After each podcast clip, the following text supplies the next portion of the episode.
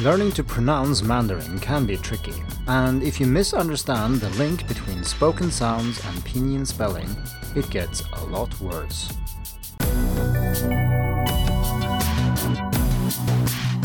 Hello, and welcome to the Hacking Chinese podcast. In this week's episode, I'm going to answer nine questions about pinyin and Chinese pronunciation, and that is also the title of this week's episode. Normally, I don't spend that much time on online forums and question and answer sites, but there is one that I particularly like, which is Chinese language Stack Exchange. And over the past few years, I've been answering questions about Chinese pronunciation there, and specifically about how pinyin works and how that relates to Chinese pronunciation. So, in this week's episode, I will summarize nine of my answers to such questions. And um, these are summaries. Uh, so if you want the full version of both the questions and the answers, I suggest you head over to hackingchinese.com and check out the article about this. And of course, you can also find links to the original questions and the original answers on uh, Stack Exchange.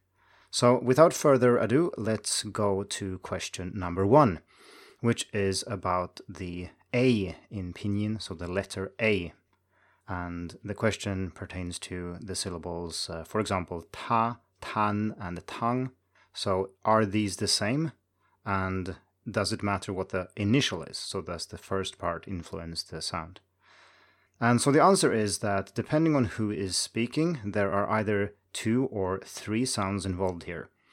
So the basic sound a is not very strange. It's ta, for example. Uh, shouldn't be too hard. And then we also have with an N at the end, so that would be tan. And you can tr- treat these as the same vowel. So ta and tan, uh, the a sound here is roughly the same.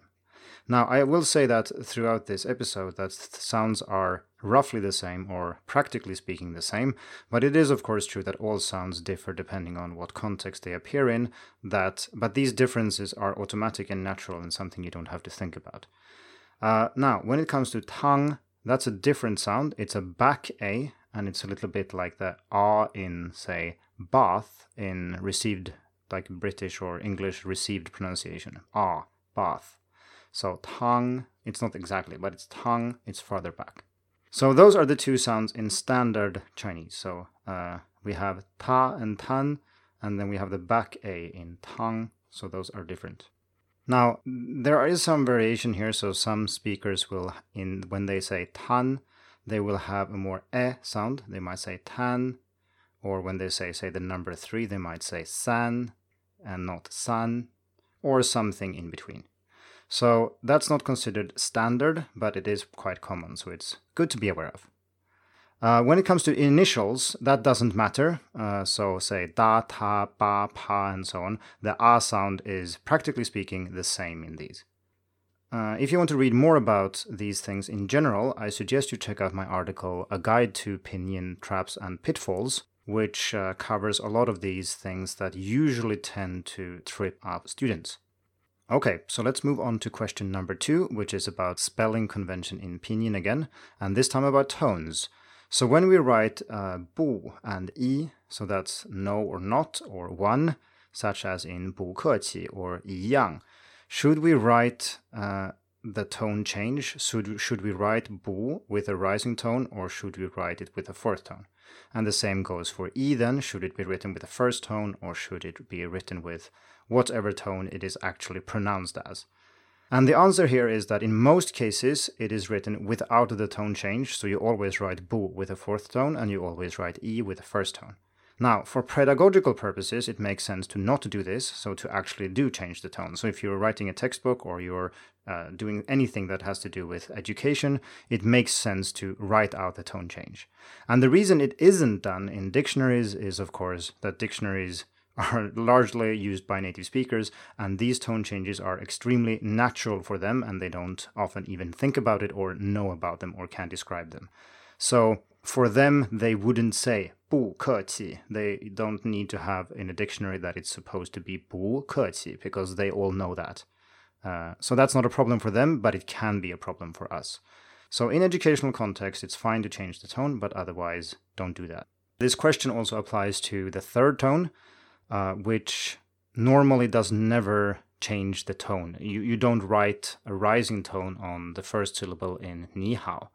Uh, now we all know it's pronounced ni hao with a rising tone, but it it's always written with two third tones in pinyin. The only occasion where you would maybe write it as a rising tone is if you are specifically talking about tone changes to show that in this case, in this word, this is how it's pronounced.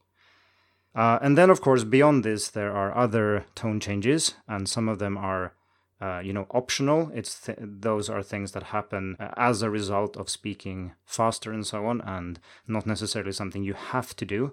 Uh, and if you're curious about that you can check my article uh, obligatory and optional tone changes in mandarin.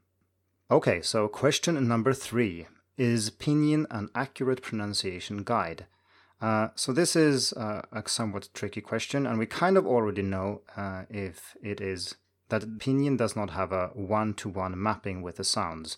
So we saw in question one that the letter A can stand for many sounds actually, and it can stand for even more sounds than we talked about in that answer. We also have the, uh, for example, in Tian, which is also spelled with an A, but it's not pronounced as an A. It's Tian. Um, so we know that there is not a one-to-one mapping, which is, what this question is about. And unlike the IPA, then, the International Phonetic Alphabet, which has an explicit goal of using one symbol or writing the same sound the same way every time, that's kind of the point because it's meant to describe uh, pronunciation. Whereas Pinyin is not really that. Pinyin is more like a convenient way of writing down uh, pronunciation or spoken words in Chinese using a phonetic alphabet. Now, uh, to the casual viewer or listener, that might seem like something like the difference between those two might not be that important, but in reality, uh, it is. So, what works, for example, for a native speaker and is perfectly functional uh, in the context in which it was created can still cause trouble for, uh, say, foreign language learners like us when we learn pinyin, for example. So, an example, we can take uh, another one. We looked at uh, A uh, earlier, but we can look at I here. And we have the basic E sound, such as in me, rice, or ni, you. So, E, it's just a normal E, nothing weird. Uh, but then we also have the sound that follows, that is also written with an I, that comes after Z, C, and S. So that would be Z, C, and S. So if we say for, S, uh, so that bit at the end there is obviously not E, so we don't say C.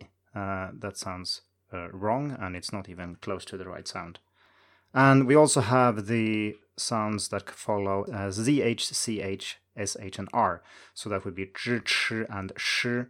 And so if we want to say to be, we say sh. It's not she, which sounds like a, a foreigner speaking. And uh, to produce this sound that comes after these, you can kind of think it as a ver- voiced variant of the basic sound.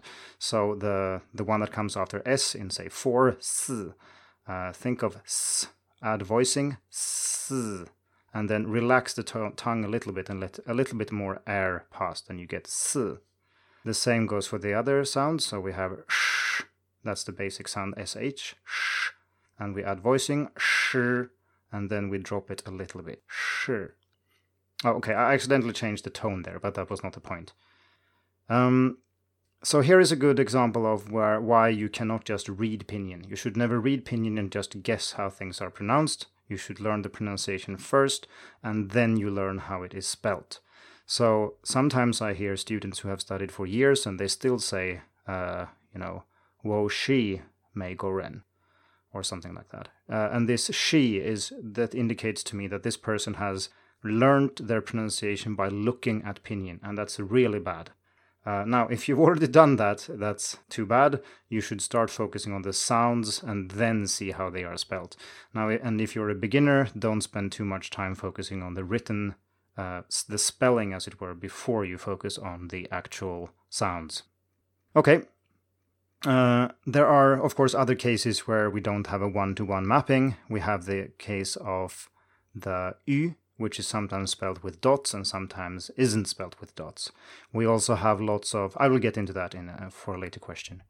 And uh, we also have a number of finals that have that are spelt in a certain way but have are pronounced in another. So, for example, uh, shui, as in water, shui, it's spelled ui, but it's pronounced as if it was written u e i. So, shui. Uh, the same is true for, uh, let's say, in six, we have liu, uh, liu.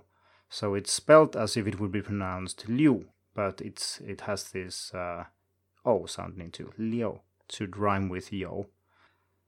Um, and of course, the tones are not really a one-to-one mapping either. We, for example, we can't know how uh, the tone changes apply, like we talked about in the previous question.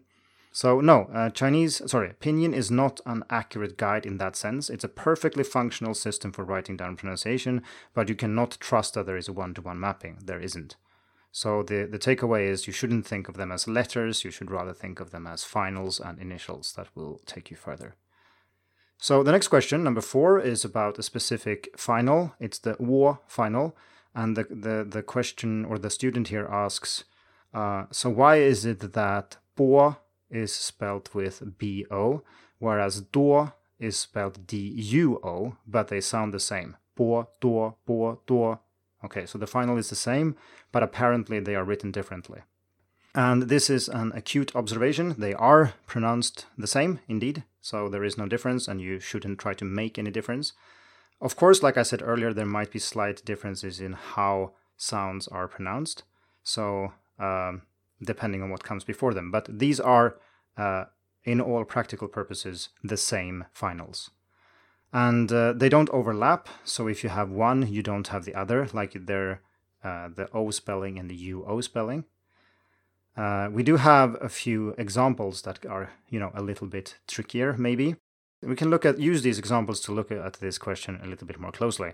So we have a final which is, which is just spelled with an O, and that would be like O, and that's used as an interjection. It's not like a word, and it's not really used on its own, and it can be argued that it's not a full syllable at all.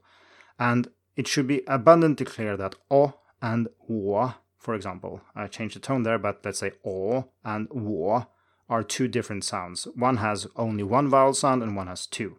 So when we say things like bo and po, we don't say ba and po, which would be the case if they actually were different.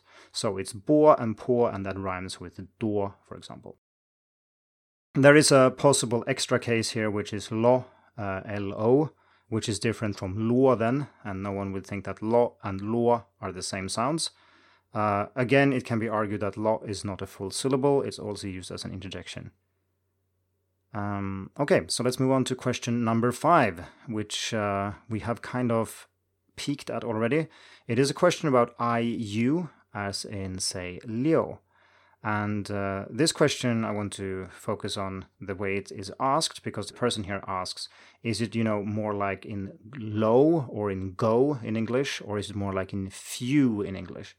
And um, as I've discussed in an earlier podcast episode, uh, it's very tricky to discuss pronunciation in a foreign language using English words because whatever words you choose, it will almost never be right and it just doesn't work. And I don't know exactly what a certain person, uh, you know, means with a certain sound. So don't do that if you can avoid it. Uh, so I'm not blaming this person here. Uh, I, it's hard to talk about pronunciation unless you have studied a lot of phonetics and so on. So I understand where this person is coming from. But when I try to answer these questions, uh, I usually try to avoid using English words. Now, in this case, you can of course give a, a, short answer, which would maybe be a good thing to do for, say, a tourist, someone who plans to, you know, say something in Chinese, but they are not actually in it for the, you know, they're they're not there to learn the language long term. And then I can say something like, yeah, you know, the leo here, it's pronounced uh, a bit like low in English, but you add the i in, so you get a leo leo and yeah, that might work.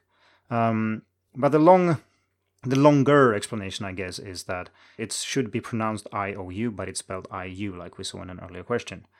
And if you check most uh, phonetic transcriptions of these sounds, you can see that there is uh, indeed this mid sound that has been removed in the spelling.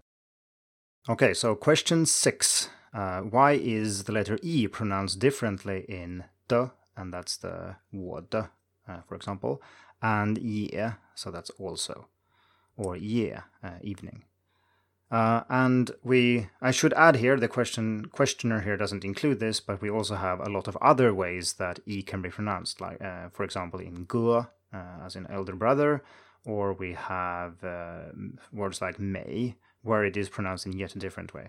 So here is another clear case where we there is not this one-to-one mapping that we would wish that it was there because it would make it transparent for us. Uh, but the problem is, of course, that if you do have a one-to-one mapping, you need a ridiculous number of different symbols because we saw that we needed four, sorry, we had four sounds that were all written with an A. We then had f- uh, three sounds that were written with an uh, I, and now we're going to see that we have another four sounds written with E, and they are all different. So the problem with this mm, approach is that it becomes very impractical, and for native speakers who don't need this, they don't want to have a super complicated writing system. So that's why IPA is used by linguists and uh, phoneticians and not by normal people. However, it can still, of course, be helpful for us to learn pronunciation. So let's look at uh, E here and what it, how it's pronounced in these cases. So the basic E, when it's used on its own, such as in gu, uh, so it's a back vowel, it's a back unrounded vowel, and it's sometimes realized as a diphthong, so it has two sounds. U, you can hear that it's a transition there. It's not just u, it's like u.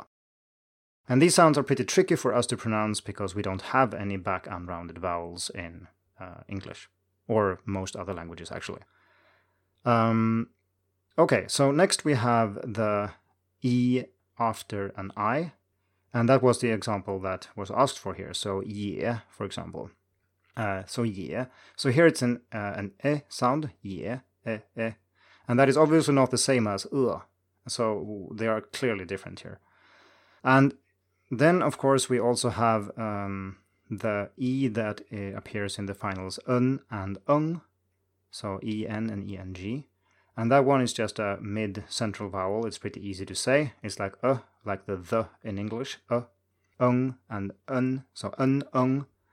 And that's also the one that appears in reduced syllables often, such as in the. We talked about that. Uh, the, the what, the. Uh, yes, and then the last one, uh, you can argue that the e in may and mie are different. So we have may and mie, for example. And you can argue that uh, the e in may is more open, it's more like an e, and the other one is more like an e. E versus e. And this is not a big difference you really need to pay much attention to, but it can be argued that they are different. And again, uh, I advise you to think about pronunciation in terms of initials and finals, not pinyin spelling. And there is also an article called just that if you want to check this. And there only are roughly 40 finals and 20 initials in Mandarin, so it's not impossible to learn all of them. Indeed, it's even possible to go through all of them without spending too much time. Okay, question number seven. How is uh, JQX plus un pronounced? And this question uh, asks really uh, the interesting bit here is so we have the ending un and it can be pronounced in different ways depending on what comes in front of it. And that is not because the same initial is pronounced differently, it's because uh, we actually have two separate uh, finals. Did I say initials? I meant finals. Uh, we have finals that are pronounced, two finals that are spelled the same way. So we have one which is un, so that's yn in IPA, un. And then we have another one which is un, which I will get to in a bit. So after J, Q, and X, it's always un. So we have dun, tun, sun, and so on.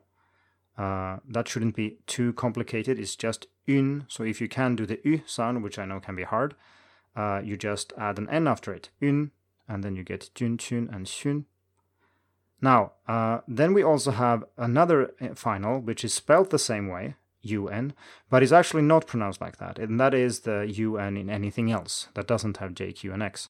So that would be, for example, uh, chun, as in spring, or uh, tao lun, as in tao lun, lun, or something like that. And if you pronounce these clearly and in a stressed position, you can even hear that they are actually a, it's actually a diphthong. It's a it has two vowel sounds. U it should be spelled U E N, but it's reduced to U N when you spell it. So if you listen to something like uh, a word like accurate, like zhun, you can hear that it's not zhun, uh, and you don't say spring as chun, it's zhuan and chun. I'm exaggerating a little bit here, but you can hear the difference between chun, which is incorrect, and chun, which might be a little bit exaggerated, but much better. So uh, you need to keep track of those two finals and not mix them up. So question number eight is about uh, using numbers that are sometimes used for tones. So this question specifically asks about yo yong. And then it says first yo, and then it says 3 5, and then yong, and it says 2 1 4 or 2 1 bracket 4. So, what is the meaning of these numbers? And it's pretty simple. So, 1 stands for the lowest possible tone, or not possible, but the lowest tone we use, and 5 stands for the highest. So, it's a way of denoting how high the tone is. So, you know, a normal uh, first tone would be 5 5, ma, so it's high, it doesn't change, 5 5. Uh, and a full dipping third tone would have ma, so that's two, one, four. We start mid low, go to low, and then uh, to mid high. So, ma. So 214. And the reason we use brackets sometimes here is to uh, to show that it's optional. Normally you don't have to do that, and normally maybe you don't. Few people say yo yong. It's almost unheard of unless you ask teachers, of course, because they might say that. Most people just say yo yong, uh, so you don't go up at the end. These are sometimes called zhao uh, tone numerals after uh, Zhao Yuanren, who came up with them. And in IPA, well, you can use these numbers, but more commonly, you use a kind of graphical representation. You have bars on different levels that then get joined into kind of a contour, like a little graph. Uh, that can be super hard to display and type, so sometimes people just use these numbers instead. And if you want to know more, there is a there is an article about tone letters on uh, Wikipedia. So, finally, the last question, question number nine. And this is a little bit more about learning and how uh, different systems. So, we, we've been talking about pinyin here, but there are, of course, different systems. So, one of them is called Guoyu Luomazi. Uh, or GR, and if you see this written down, it looks super weird if you're used to normal pinyin. And this is a system that, well, the same person actually. So it's this is Zhao Yuanren uh, who came up with this one as well, and it's a way of integrating mm, uh, the, the tones into the syllables. So instead of adding the tone as a mark, you change the spelling of the word depending on uh, the tone. So if we have a, a syllable like ma, ma, uh, it would be spelled differently if it's a first tone, ma, then it is second and fourth, ma, ma. So maybe you spell it M-A-A, M-A-H, M-H-A, and M-A-R, or something like that. You use different spellings instead of the tone marks. And the idea is, of course, to try to convince students that tones are not something just extra you add on, they are kind of an integral part of the syllable. And that is admirable and very nice. So the question here is is this type of spelling, which one can, call a tonal spelling, is that better than using standard pinyin, which uses diacritics or like small marks, the tone marks, you know? And this is actually something that has been experimentally researched by a teacher called Scott McGinnis. And he compared two classes where one was taught in Hanyu Pinyin and the other one was taught with uh, um, the other one was taught with Guoyu Luomazi. And his conclusion was that the Pinyin group did better. And I don't know, this is a small sample, of course, but we have no real reason to think why this GR would work much better. Um, to be honest, it's uh, uh, seems complicated to remember how to spell all these things, and the tone marks have the advantage that they are actually related to the tones. You can look at the tone marks and see how they are pronounced, and it has a direct connection which isn't uh, present. But I think the most co- important thing to talk about here is that the system that you use to write these things down when you start learning the language probably doesn't matter that much. It's not about the system, it's about how well you learn it. And then in some systems, like say Zhuyin Hao, which is very common in, in Taiwan, uh, you are maybe sometimes forced to learn to listen to something and associate it with a symbol because they don't use letters. But you can learn very very good pronunciation using any system and it doesn't make a huge difference which one you use. But make sure that you learn the system you use properly. That's what matters. And if I would were to say anything about all the different systems that are out there, I would say that Pinyin, of course, is the most practical one, but I would advise people to learn one other system regardless of whatever it is you learned first, because it's kind of nice to see different ways of writing down the same thing. Uh, that kind of if you're very uh, attached to the way something is written, that can kind of help you get over that because it is, of course, the sounds that uh, are important. And I wrote a series about this that starts with an article called Learning to Pronounce Mandarin with Pinyin, Zhuyin, and IPA. And IPA, uh, the International Phonetic Alphabet, is of course what I think you should actually learn as your second transcription system. Conclusions and lessons learned. So, what I mean, there were nine questions here, and hopefully you learned something by listening to me talking about them. Uh, but there are some things that I want to highlight here that are important. So, the first is that you shouldn't learn pronunciation based on writing. You should listen first, and then you learn how these sounds are written down. You don't look at the written words first and try to figure out how is this pronounced because that's backward and the goal is speaking, it's not reading. So you should listen and speak, not read. Uh, and second, uh, don't use English words when you can avoid it. So don't think of Mandarin pronunciation in terms of English words. It risks blocking your ability to even hear what the right sound is. So don't do that if you can avoid it. And next, uh, when it comes to pinyin, uh, there are lots of letters, as we have seen, that have a very large number of sounds connected to them. And it's very awkward as a student to think, oh, hmm, how is A pronounced? It has so many different pronunciations, and how can I keep track of them? No, don't do that. Think of, uh, think of it as initials and finals. So learn each of them individually.